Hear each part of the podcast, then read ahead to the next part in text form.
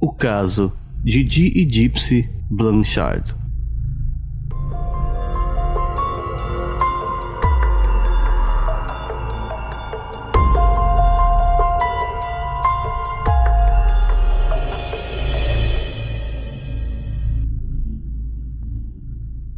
Didi e Gypsy Rose Blanchard moravam num pequeno bangalô cor-de-rosa em Springfield, no Missouri, queridas pelos vizinhos que diziam que depois de conhecer a dupla era impossível esquecê-las. Didi tinha 48 anos e fazia amigos com facilidade.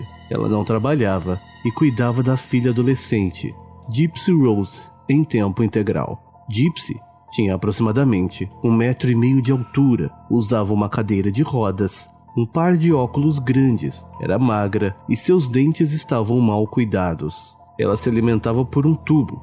Às vezes, Didi tinha de sair de casa carregando um tubo de oxigênio para a filha. Quem perguntasse sobre o diagnóstico de Gypsy ouvia como resposta uma longa lista de problemas de saúde, anomalias cromossômicas, distrofia muscular, epilepsia, asma severa, apneia do sono, problemas na vista. Sempre for assim, dizia Didi, desde a época em que Gypsy era bebê. Ela passou um tempo na UTI neonatal, porque teve leucemia quando era pequena. Didi dizia que sua filha tinha sofrido danos cerebrais e que estudava em casa porque jamais seria capaz de acompanhar os colegas da escola. Segundo ela, Gypsy tinha a idade mental de uma criança de 7 anos, e era importante lembrar-se disso ao falar com a menina. A casa das duas foi um presente de uma ONG que constrói casas para pessoas carentes. Ela tinha adaptações especiais para Gypsy,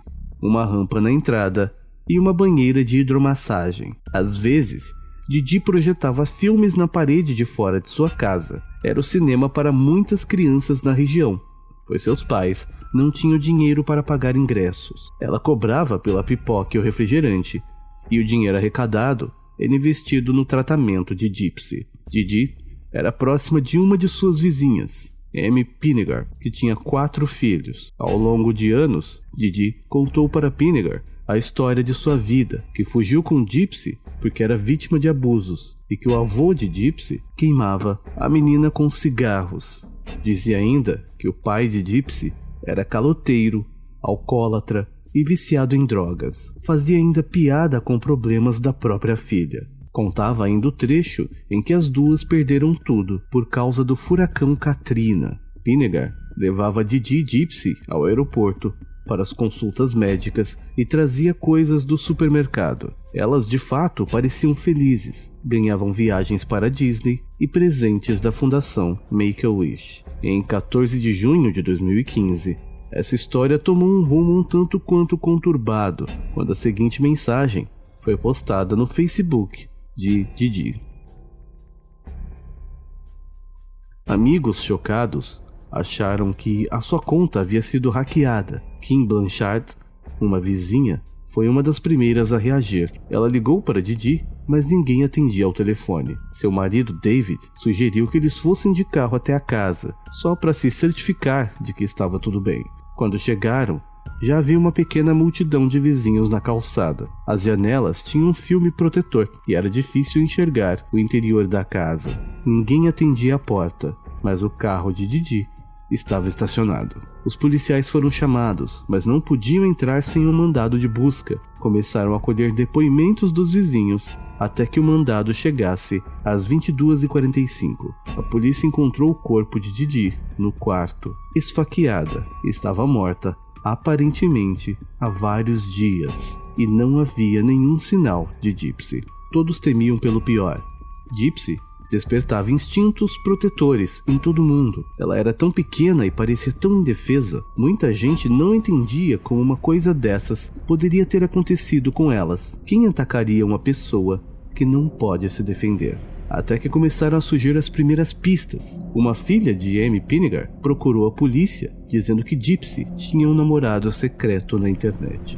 Ela se considerava uma irmã mais velha de Gypsy que lhe contava seus segredos usando uma conta secreta no Facebook sob o nome de Emma Rose. O nome do namorado de Gypsy seria Nicholas Goldjohn. Eles estavam se comunicando havia dois anos. Ele não se importava que Gypsy usasse cadeira de rodas, e Gypsy queria se casar com ele. Eles tinham até discutido os nomes que dariam aos filhos. A menina mostrou as imagens do Facebook para os policiais, que começaram a rastrear os posts da conta de Didi. O endereço IP estava registrado em nome de Nicholas Goldjohn, da cidade de Big Bend, em Wisconsin. Em 15 de junho, a polícia foi à casa de Nicholas. Ele se rendeu rapidamente. Gypsy estava com ele e passava bem. Todos ficaram aliviados por um breve momento, até que o xerife contou uma história quase inacreditável, digna de um roteiro de filme. Gypsy, quando foi localizada, não estava usando sua cadeira de rodas, simplesmente porque ela nunca precisou dela. Ela conseguia andar normalmente. Não havia nada de errado com seus músculos. Ela não tomava há alguns dias os seus remédios, nem usava o tanque de oxigênio. Além do mais, ela também não era careca, sua cabeça tinha sido raspada a vida toda para que ela parecesse doente. A menina frágil que todos conheceram era uma farsa, conforme ela mesma contou. Foi tudo ideia da sua mãe, desde a história de abusos, a mentira sobre o pai alcoólatra e até todas as doenças de Gypsy.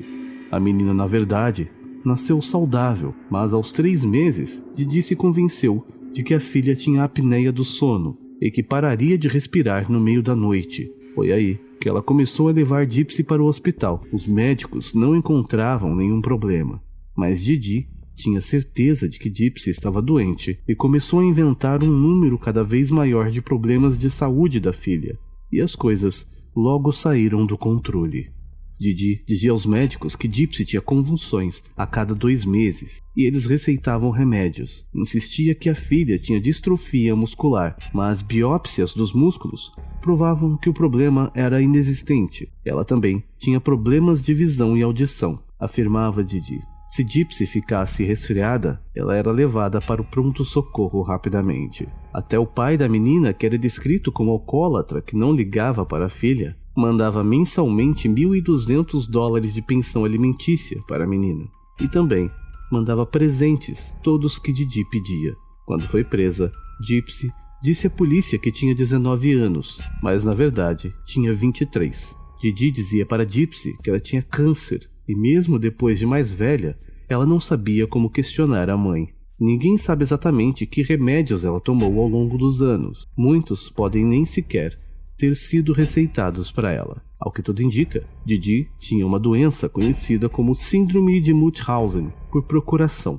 Uma pessoa que sofre dessa síndrome finge ou induz sintomas físicos e psicológicos para obter atenção e simpatia. Embora a maioria dos casos envolvam mães, também há registros de pais que fazem isso com filhos, assim como maridos que fazem isso com as mulheres, e os médicos só conseguem detectar o problema meses e às vezes anos depois. Em 2007, um neurologista infantil suspeitou que algo estava errado. Ele escreveu na ficha de Gypsy que havia uma grande possibilidade de ser um caso de Munchausen por procuração, mas Didi deixou de procurar este médico depois da consulta. Em 2009, a polícia de Springfield recebeu uma denúncia anônima a respeito de possíveis maus tratos. A polícia chegou a ir até a casa, mas Didi disse que fornecia datas de nascimento e sobrenomes ligeiramente diferentes para se esconder do ex-marido. A polícia aceitou a explicação e disse que, de fato, Gypsy parecia ter alguma deficiência mental. O caso, então, foi arquivado. Gypsy e Nicholas foram indiciados por homicídio. No desenrolar das investigações, surgiram mensagens trocadas pelos dois, nas quais eles discutiam e planejavam o crime. Em 5 de julho, Gypsy confessou ter cometido assassinato não premeditado. O juiz a sentenciou a 10 anos de prisão e ela poderá pedir liberdade condicional em 2023 quando terá 32 anos. Nicholas Goldejohn ainda aguarda seu julgamento, previsto para dezembro de 2017. Gypsy não terá de testemunhar contra ele como parte de um acordo. Ela hoje cumpre pena em uma cadeia na cidade de Vandalia, no Missouri. Seu cabelo está comprido e sua pele bonita e saudável.